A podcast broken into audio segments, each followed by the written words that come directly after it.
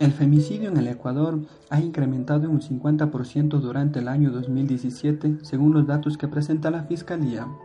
El femicidio es la violencia intensa que se da contra las mujeres de una manera cruel, llena de odio por parte de los hombres. Las manifestaciones se presentan en varias formas, a través de golpes, amenazas, agresiones verbales, sexuales, psicológicas, que se dan contra las mujeres y niñas. Hay casos extremos que se llega hasta la muerte de la víctima. Diana Russell es una activista feminista que se ha dedicado a la lucha contra la violencia de género. Lo define como el asesinato de mujeres por hombres motivados por el odio, desprecio, placer o sentido de posición hacia las mujeres. En el año 2014, el Código Orgánico Integral Penal COIP dispuso una sanción penal en el artículo 141, el femicidio, la persona que como resultado de relaciones de poder manifestadas en cualquier tipo de violencia dé muerte a una mujer por el hecho de serlo o por su condición de género, será sancionada con pena privativa de libertad de 22 a 26 años, dependiendo del caso se presentan las circunstancias agravantes del femicidio. 1 haber pretendido establecer o restablecer una relación de pareja o de intimidad con la víctima, exista o haya existido entre el sujeto activo y la víctima relaciones familiares, conyugales, convivencia, intimidad, noviazgo, amistad, compañerismo, laborales, escolares o cualquier otra que implique confianza, subordinación o superioridad. 3. Si el delito se comete en presencia de hijas, hijos o cualquier otro familiar de la víctima.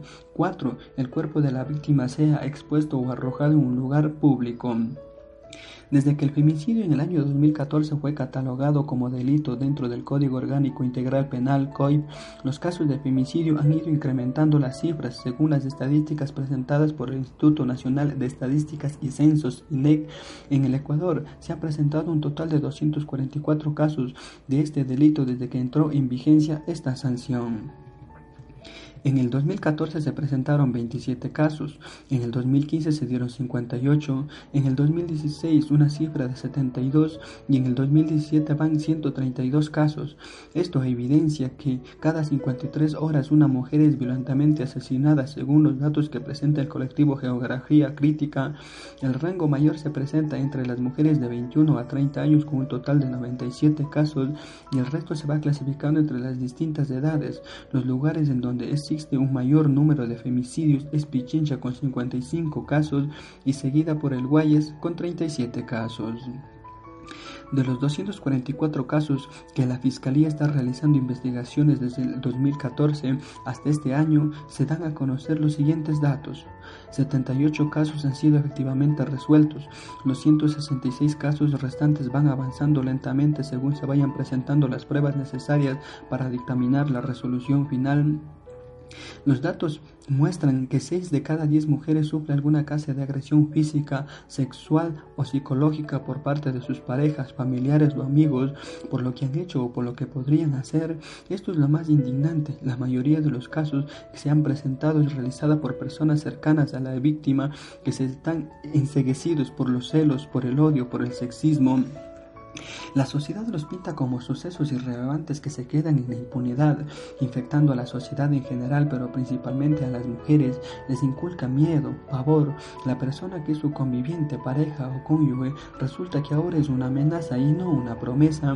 Esta es una sociedad que está marcada por el machismo, por el posicionamiento de las personas, por creencias ilógicas que se forman dentro de sí, que han permitido que se alimente esta necesidad absurda de poder, sexismo, cayendo en las más profundas de la condición humana. ¿Será posible que entre todos empuñemos un valor colectivo para decir basta ya, para que las mujeres puedan ejercer su condición de mujer sin sentir menosprecio, humillaciones, maltrato y logren alcanzar esa libertad que se les está arrebatando? ¿Será que esta desgracia social está creada por la misma sociedad y que por lo tanto la misma sociedad tiene la obligación de deshacerla?